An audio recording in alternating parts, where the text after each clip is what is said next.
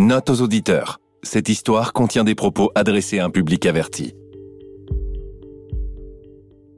Alors qu'on commence à réaliser la gravité des blessures de Marie Efford, le docteur Robert Anderson commence à poser des questions à propos du docteur Christopher Dunch. J'ai dit, n'importe quel médecin, avec un minimum de pratique, aurait hésité à aller plus loin alors qu'il était perdu. Est-ce possible que ce soi-disant médecin, ce chirurgien, soit en réalité un imposteur Il commence à mener l'enquête. J'ai fait une copie de la photo qu'il avait envoyée avec sa candidature. Puis j'ai rencontré le docteur Kevin Foley, qui était son maître de stage à Memphis, dans le Tennessee. Vous avez parlé au docteur Foley Oui. En gros, il m'a dit que pendant son stage, il n'avait rien remarqué d'anormal chez le docteur Dunch. Anderson n'arrive pas à saisir comment un chirurgien aussi incompétent a pu aller au bout de son internat.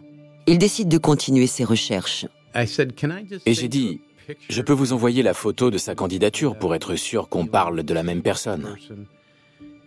Il pourrait s'agir d'un imposteur. Il a répondu, d'accord. Et je lui ai envoyé la photo. Quelques minutes plus tard, Follet confirme que le médecin sur la photo est bien Christopher Dunch.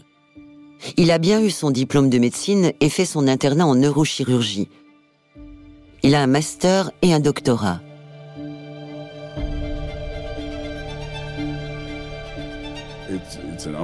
C'est une histoire invraisemblable. J'ai du mal à croire que j'ai été ami avec ce type. Cooper Bailey était le colocataire de Chris à Memphis pendant sa dernière année de fac. Cooper décrit Chris Dunch comme un ami intelligent et motivé, bien que quelque peu distrait. Il était sportif, musclé, beau garçon. Les filles lui couraient après. Il était excellent élève. Il avait vraiment tout pour plaire. Le docteur Anderson a du mal à croire que Dunch était un vrai médecin. Mais les personnes qui le connaissent depuis longtemps, comme Cooper Bailey, ont eux du mal à croire qu'il soit devenu un si mauvais médecin. Dans les médias, on ne parlait plus que du docteur Lamort. Et c'est vrai que c'est ce qu'il était, ce qu'il est devenu. Mais moi, je ne connais pas ce docteur Lamort. Je connais Chris Dunch.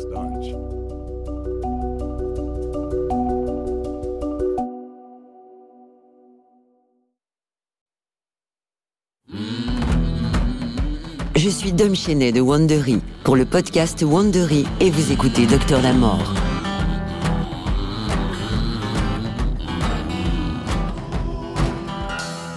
Voici le deuxième épisode intitulé Chris et Jerry.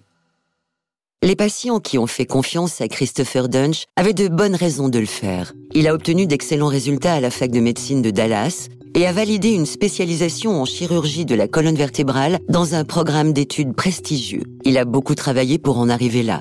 Il est né dans le Montana, mais sa famille a déménagé à Memphis, dans le Tennessee, quand il était au collège. Les quatre enfants de la famille Dunch ont fréquenté une école privée chrétienne évangélique de Cordova, dans la banlieue de Memphis. Beaucoup d'élèves avaient des parents médecins, avocats et chefs d'entreprise. Le père de Chris était physiothérapeute et sa mère femme au foyer.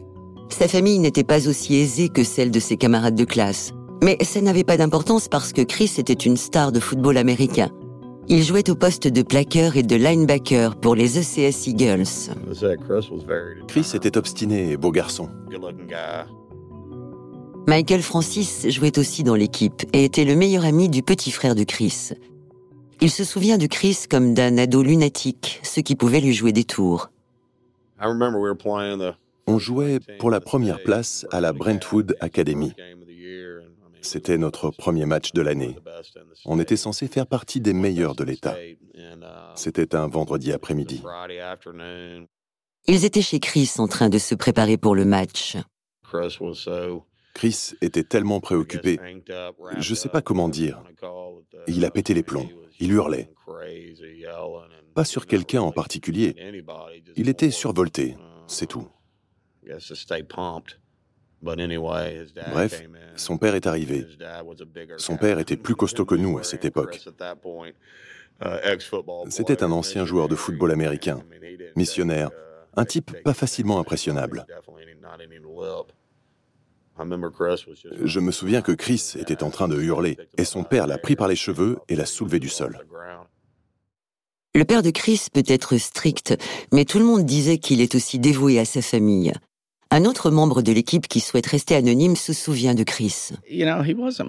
Il n'était pas bagarreur, um, mais il était compétiteur. Je ne me souviens pas de l'avoir déjà vu hors de lui ou hargneux. Uh, il avait un objectif. Il le gardait en tête et il donnait tout pour y arriver. C'est quelque chose qui revient toujours. Christopher Dunge était déterminé. Quand il décidait de faire quelque chose, il voulait le faire mieux que les autres, que ce soit boire. Chris était du genre à vouloir décapsuler une bouteille de bière plus vite que les autres. Lutter. Quand il avait quelque chose en tête, il était en boucle. Je vais battre Cooper à la lutte.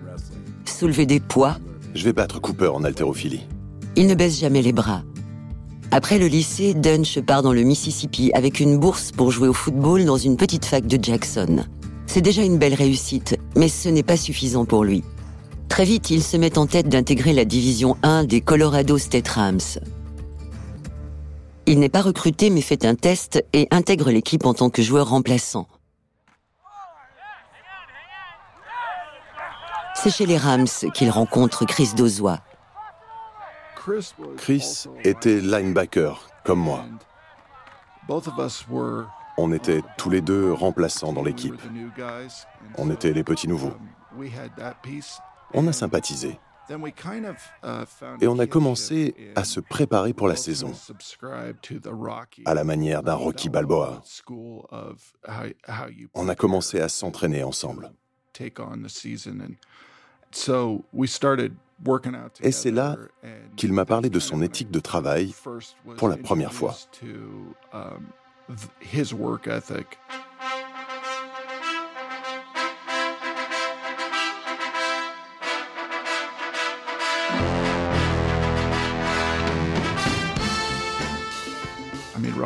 Dans le film Rocky IV, il n'est question que d'entraînement. Il s'agit d'un type qui travaille sans relâche pour surmonter les épreuves de la vie. Quand on travaille et qu'on fait des sacrifices, ça paye.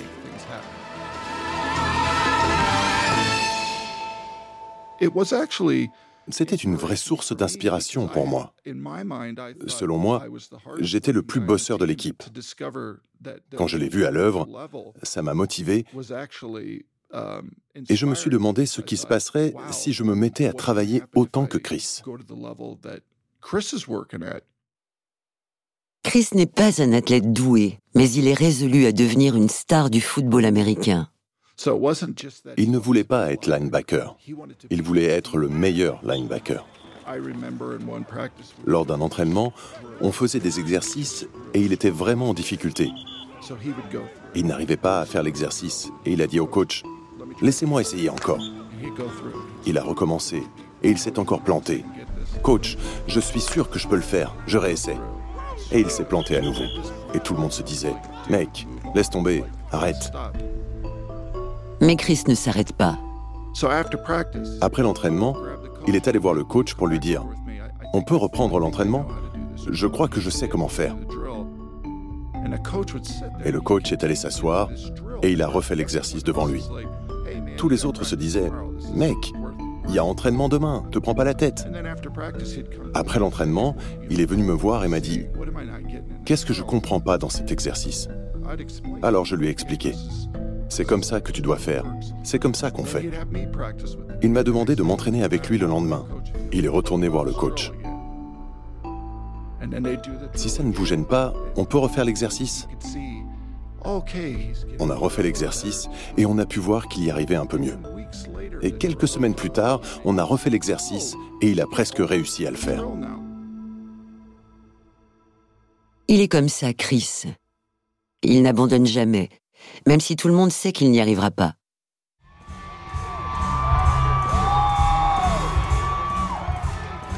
Les deux amis trouvent un job d'été à la sécurité du Red Rocks Amphitheater. Un après-midi, Dunch appelle Dozois pour lui demander de l'emmener au travail le soir même. Ils commencent à parler de l'attitude à adopter pour faire stopper les bagarres des fans alcoolisés. Dunch se vante de savoir se battre car il est un bon lutteur. Pour blaguer, j'ai dit Mec, t'es un très mauvais lutteur. Et il m'a raccroché au nez. Je me suis dit Trop bizarre ce type. Dozois raconte que peu de temps après, il a trouvé Chris devant chez lui en t-shirt et en short. Et il me dit Allez, sors de là, on va se battre. Et je réponds T'es sérieux? T'es venu jusqu'ici pour te battre? Et il me dit Oui. Tu trouves que je suis un mauvais lutteur Alors on va se battre. Et il commence à se battre dans le jardin devant chez Dozois. On commence à se battre et il est toujours aussi nul. Très vite, je le plaque au sol. Il se relève et dit Je crois que j'ai glissé, faut recommencer. À nouveau, je le plaque au sol. Et mes frères commencent à le taquiner. Mec, t'es vraiment un lutteur épouvantable. Il part, il retourne à sa voiture. Nous, on rentre chez nous, et dix minutes plus tard, il revient. J'entends toquer à la porte, c'est encore lui. Il me dit Ok, il faut que tu me laisses réessayer. Je crois savoir ce que je faisais mal. En 1991, après seulement un an dans le Colorado, il est à nouveau transféré, mais cette fois à Memphis. Mais il a hâte de se sentir à nouveau chez lui. Suite à tous ces transferts, il ne peut plus jouer au football américain au niveau universitaire. Il avait tellement travaillé pour ça, et c'était fini. Il appelle Dozois pour lui en parler. J'ai compris qu'il avait pleuré. Il avait du mal à parler, il s'arrêtait, puis reprenait. J'ai compris qu'il était très affecté. Dunch quitte le Tennessee et retourne dans le Colorado où il reprend contact avec de vieux amis. Un jour, Cooper Bellet était en train de boire un verre dans un bar de Memphis quand il revoit Chris pour la première fois depuis des années. Je suis tombé sur lui par hasard. Et on a commencé à discuter de ce qu'on faisait maintenant. Dunch et Bellet partagent un logement un certain temps à la fac. Ils louent une maison avec d'autres étudiants près de l'université de Memphis. Bellet décrit Dunch comme un colocataire honnête avec tout de même une fâcheuse habitude. Que font les jeunes hommes Avant de sortir, en général, on buvait des coups à la maison. On buvait des coups, on se préparait, et au moment de partir, à chaque fois, Chris courait partout dans la maison à la recherche de ses clés. Où sont mes clés? Où vous avez planqué mes clés? Bellet raconte que cela arrive si souvent que c'est devenu une blague entre eux. Et 20 minutes plus tard, on lui dit Tu fais quoi? Allez, on y va Et il répond Vous avez planqué mes clés Non, on n'a pas planqué tes clés. Nous, on file. On se lève tous les trois, on se dirige vers la porte, on l'ouvre, et qu'est-ce qu'on trouve? Ses clés. Il nous faisait le coup tout le temps. À la fin, on lui disait d'aller vérifier s'il n'avait pas laissé ses clés sur la porte. Ça se passait toujours comme ça, et on en plaisantait. Quand il devait travailler sur des crânes au travail, je lui disais Si je suis hospitalisé un jour, je refuse que tu m'opères. Et il répondait Mais pourquoi? Je suis super intelligent, tu le sais. Et je lui disais Parce que tu serais bien capable de me coudre un truc qu'il ne faut pas dans le crâne.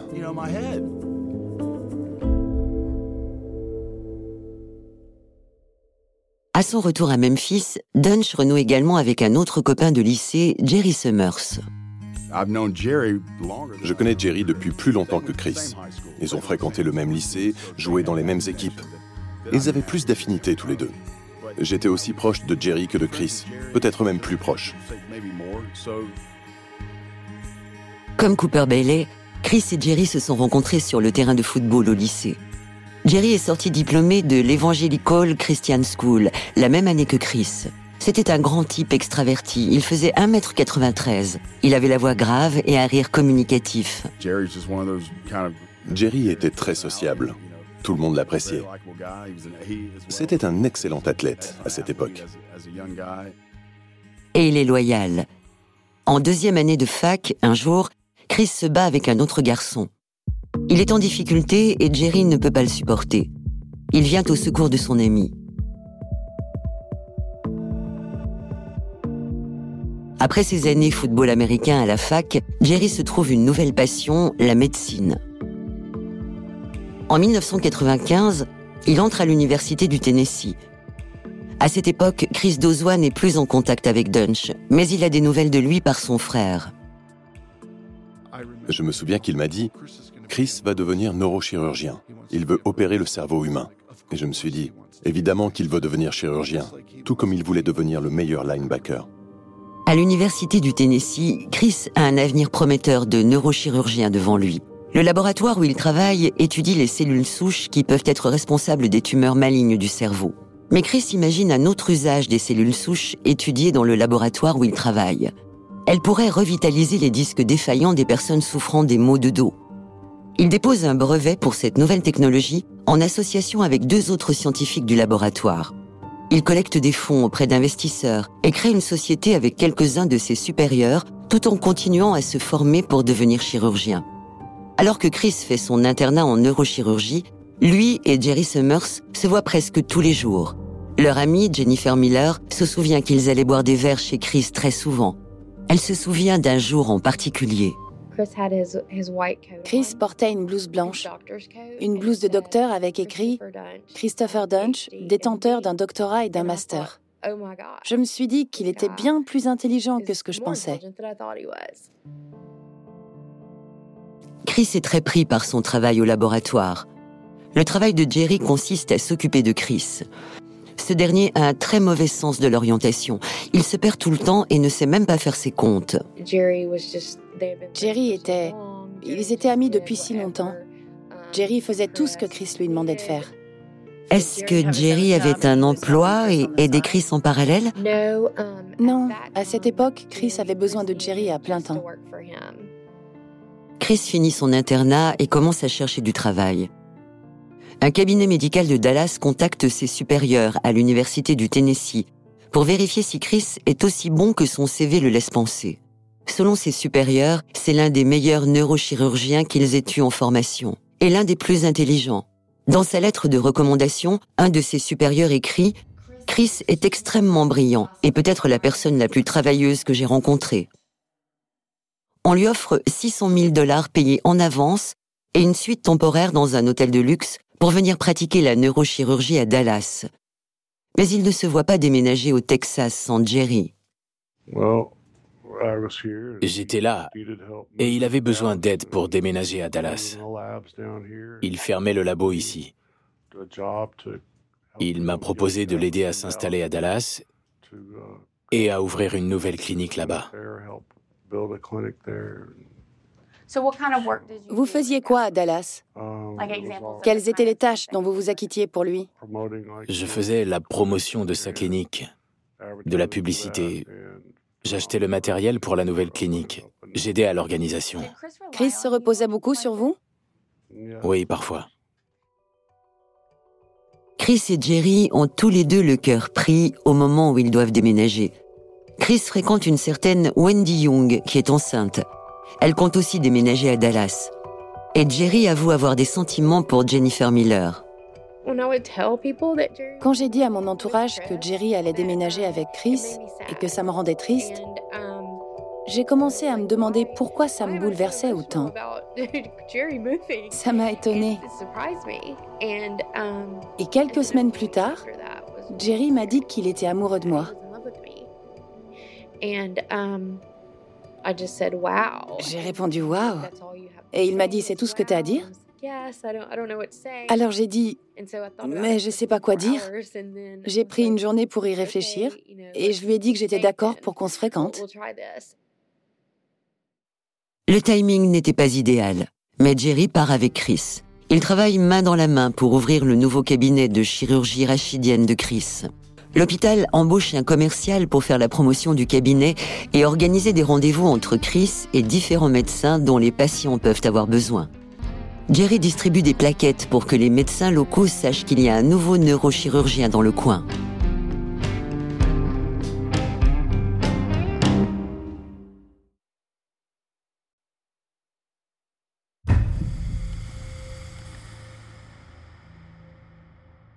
Chris ne réalise qu'une demi-douzaine d'interventions les premiers mois, mais il confie à Jerry qu'il est sur le point de construire un empire.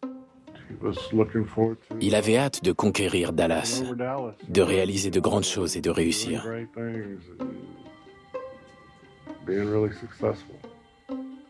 Jerry essaie d'organiser la vie personnelle de Chris. Ce dernier est étourdi. Il laisse des marqueurs ouverts un peu partout et abîme le mobilier de sa chambre d'hôtel. Et... Chris avait souvent des accrochages en voiture. Et Jerry s'occupait d'amener les véhicules chez le carrossier. Jerry réparait souvent les erreurs de Chris et essayait de faire en sorte qu'il ne perde pas son travail. Pourtant, les premiers mois, les employés de Dunch ont l'air ravis de travailler avec lui. En septembre 2011, il est cité dans un article d'une revue médicale sur les douleurs au dos. Et il est même question de placarder son visage sur des panneaux d'affichage. Pour ainsi dire, le docteur Dunch se destine à une brillante carrière de neurochirurgien. Jennifer Miller rend visite à Jerry tous les 15 jours et ils se parlent régulièrement au téléphone. Mais au cours de l'un de ces appels, Jerry fait une annonce étonnante à Jennifer. C'était en janvier, je crois. Jerry me dit, Chris va m'opérer. Et je réponds, quoi? Pourquoi? Il dit, il va m'opérer du coup. Jerry lui dit que Chris va l'opérer d'une vieille blessure de football qui s'est aggravée après un accident de voiture. Je voulais pas faire l'oiseau de mauvais augure, mais je me souviens lui avoir dit Tu es sûr C'est ce que j'ai répondu. Il répond qu'il est sûr. Et j'ai dit Tu me diras quand l'opération aura lieu, et je viendrai te donner un coup de main. Jennifer arrive la veille de l'opération. Jerry vient la chercher à l'aéroport. Quand on s'est retrouvés dans la voiture à l'aéroport, il m'a dit Tu veux aller dîner? J'ai dit oui. Il m'a demandé ce que je voulais manger, je savais pas. Et il m'a dit qu'il avait envie d'un steak. Le couple va dîner. Il s'essaye au comptoir et regarde l'équipe de basket de l'université de Memphis affronter Southern Mississippi. Il est environ 21h quand ils arrivent chez Chris. Jennifer et Chris s'installent dans la cuisine et parlent de l'intervention de Jerry. Chris said, um, Chris m'a demandé si je voulais voir ses radios pour me rendre compte de ce qu'il allait faire. J'ai répondu que je voulais bien. Il est allé chercher les radios. Je me revois en train de regarder les radios à la lumière. Il m'a dit, là c'est la bosse, la hernie. Je vais ouvrir ici et je vais la soigner. C'était un disque cervical et j'ai répondu, ok, super, merci de m'avoir expliqué.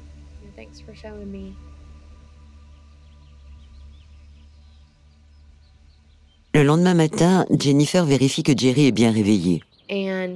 La lumière était éteinte. Il faisait noir. Je l'ai regardé et j'ai dit C'est l'heure de se lever. Il m'a répondu Je suis réveillé. Je me suis dit C'est pas vrai. Et s'il n'avait pas dormi de la nuit? Je l'ai conduit à l'hôpital. On s'est embrassé et il m'a dit Je t'aime. J'ai répondu moi aussi. On se voit dans deux heures. Et je l'ai regardé entrer dans le bâtiment. Jennifer retourne chez Chris pour le récupérer et l'emmener à son tour à l'hôpital. En arrivant chez lui, j'ai eu un mauvais pressentiment. Jennifer et Wendy, la petite amie de Chris, déjeunent ensemble en attendant la fin de l'intervention. La mère de Jerry a appelé pendant le déjeuner pour me demander où j'étais. J'ai dit que je déjeunais dans le coin. C'est là qu'elle m'a dit que ça n'allait pas et que Jerry était aux urgences.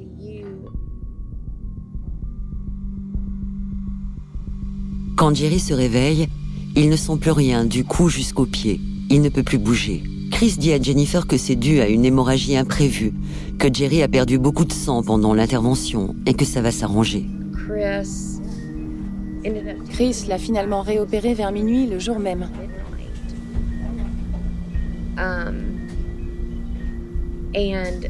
Je me souviens, j'étais à la maison. Il était 22 heures et Chris a dit il y a un gonflement autour de la moelle épinière et je dois soulager la pression. Il a raison.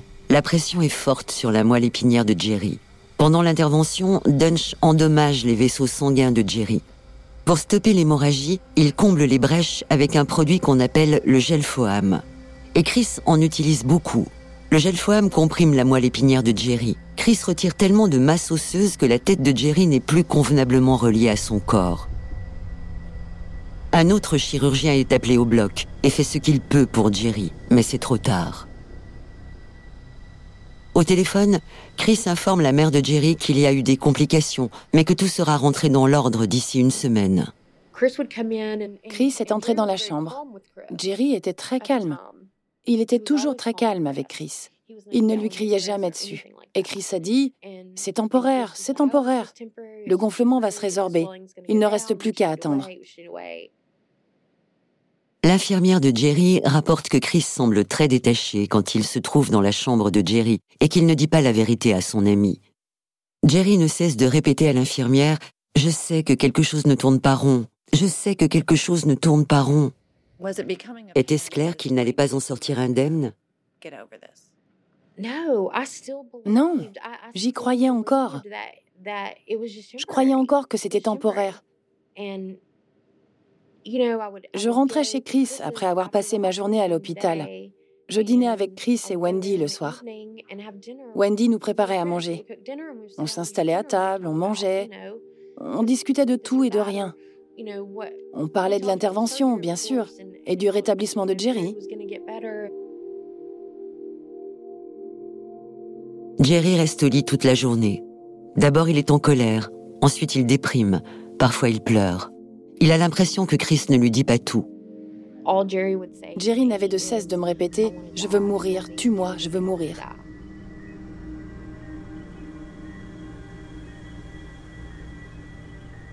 Jerry dort peu quand il arrive à trouver le sommeil. Mais un jour, quelque chose lâche. Il se met à hurler. Il est avec des infirmières et il dit ⁇ C'est elle um, On a pris de la cocaïne et fait une orgie la veille de l'intervention. Jennifer appelle Chris pour qu'il parle à Jerry en tant que chirurgien, mais aussi en tant qu'ami. J'ai dit que quelque chose ne tournait pas rond. La rumeur selon laquelle Jerry Summers aurait pris de la cocaïne avec Dunch la veille de l'opération se répand. Mais quand on demande à Jerry de témoigner sous serment, il affirme avoir tout inventé pour attirer l'attention de Chris parce qu'il veut des réponses à ses questions. Je venais de me réveiller. Je voulais voir Chris. J'étais très en colère. Je hurlais. Je voulais qu'il vienne. Et c'est pour ça que j'ai dit ça. J'ai dit à une infirmière qu'on s'était drogué la veille. Je ne me souviens plus exactement ce que j'ai dit. Mais j'ai uniquement dit ça pour qu'il l'apprenne et qu'il rapplique dans ma chambre. Peu de temps après, la mère de Jerry arrive à Dallas. Il y a des tensions entre elle et Jennifer. La mère de Jerry décrète que Jennifer n'est plus la bienvenue à l'hôpital et la retire de la liste des visiteurs. C'est là que j'ai été bannie de l'hôpital. Miller repart dans le Tennessee, le cœur brisé, désemparé. Peu de temps après, les médecins annoncent à Jerry Summers qu'il est définitivement paralysé et qu'il va passer le reste de sa vie en maison de repos. Chris a eu l'air affecté par ce qui vous était arrivé?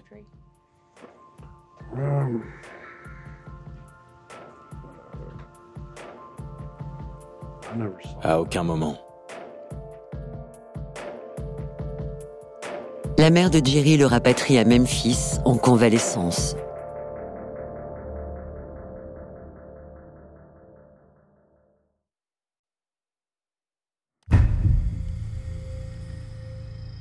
Vous écoutez le podcast Docteur la Mort présenté par Wandery, chaîne sur laquelle vous pouvez écouter Dirty John, Business Wars, American Innovations et bien d'autres podcasts uh, géniaux.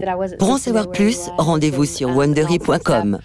Jennifer veut voir Jerry dès son retour à Memphis, mais elle ne sait même pas où il se trouve. Cinq mois passent. Mais quelqu'un de sa famille, du côté de son père, m'a appelé pour me dire que ça avait assez duré que Jerry n'allait pas bien et qu'il fallait que je le voie.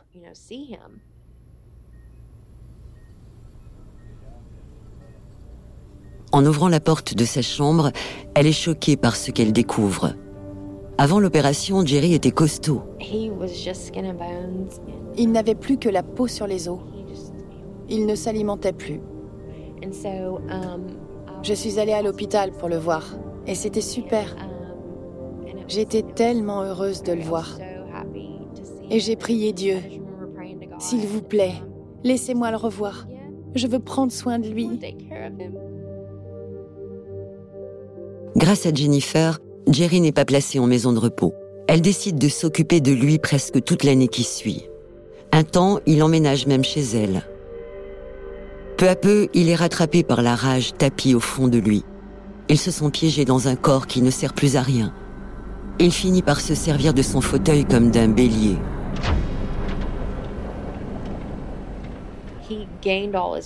Il a repris le poids qu'il avait perdu. Il s'alimentait à nouveau. Il devait faire dans les 110 kilos. Son fauteuil roulant faisait le même poids et il allait à 20 km heure. Imaginez cette force contre du verre, du métal et des gens. Um, J'ai encore des cicatrices sur le corps. C'en est trop. Il faisait du mal aux gens qu'il aimait. Il s'en prenait à moi. Um, il reportait toutes ses frustrations sur moi, ce qui lui était arrivé, um, ses amis qui le laissaient tomber, qui ne venaient plus le voir. Il avait tant de colère en lui.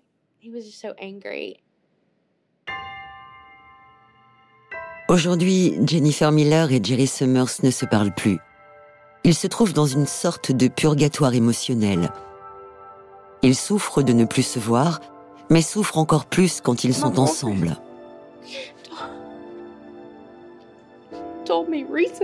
Une amie m'a dit qu'elle lui avait parlé récemment. Um, J'ai tellement envie de lui parler. Mais je, je ne peux pas. C'est trop. Je sais pas.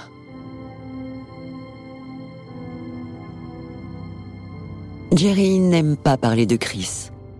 Des années plus tard, quand le procureur l'interroge sur son ressenti, il a du mal à s'exprimer. Y a-t-il des choses qui vous manquent? Euh,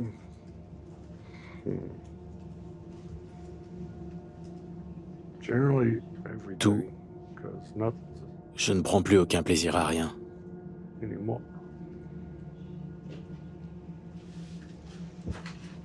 Que ressentez-vous pour Chris aujourd'hui? Je n'en sais rien.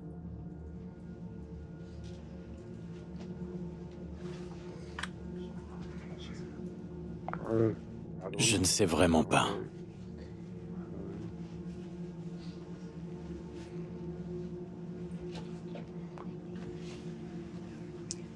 C'est difficile pour vous d'en parler?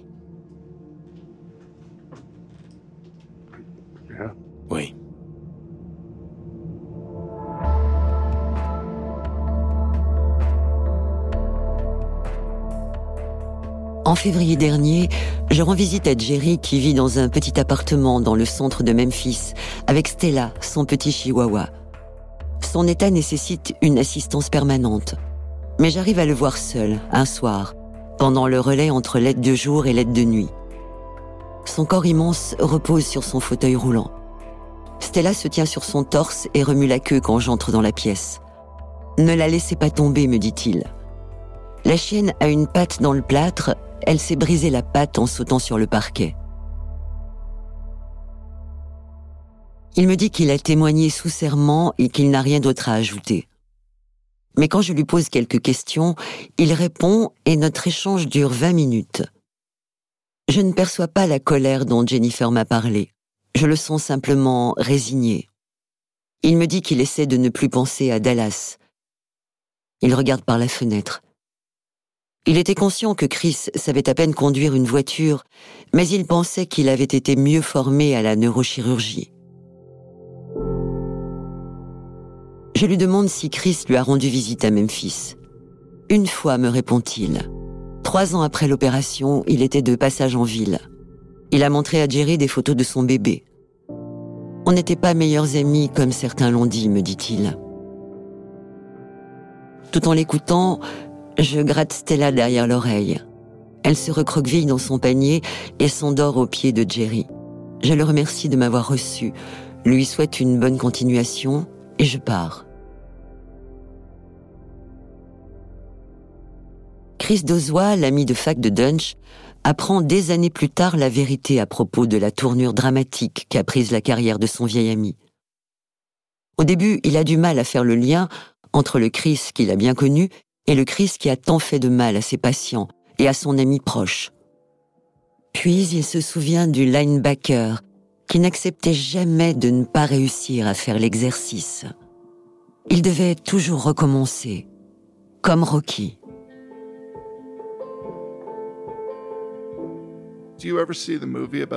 Vous voyez souvent des films où le héros a tout pour lui? Quel ennui. Ça n'inspire personne, ça. Le pire, c'est que j'ai parlé de Chris Dunch à mes enfants. Je leur ai raconté quel bosseur c'était, comment il me forçait à retourner sur le terrain, à m'entraîner encore le soir et le matin à l'aube.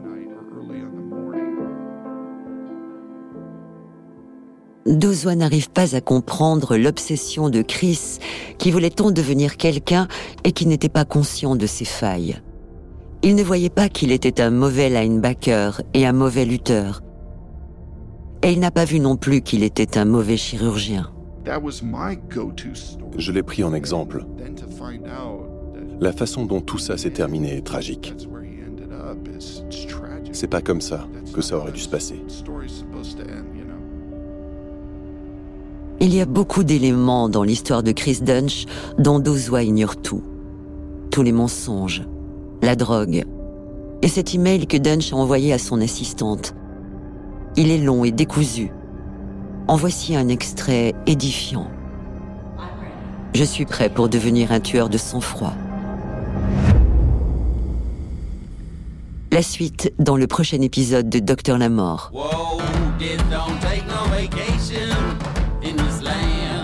Pour Wandery, vous venez d'écouter le deuxième épisode de Docteur la Mort, une mini-série d'investigations en six volets sur le système de santé qui a échoué à protéger 33 patients à Dallas. Docteur la Mort a été écrit, préparé et présenté en version originale par Laura Bale. La version que vous venez d'écouter a été présentée par Dominique Chenet. Traduction par Noémie Fontanier. Jeff Schmidt à la conception sonore. Jonathan Hirsch est le consultant de ce podcast. Pallavi Kotamasu est producteur associé. George Lavender, Marshall Lewy et Hernan Lopez sont les producteurs délégués pour Wandery.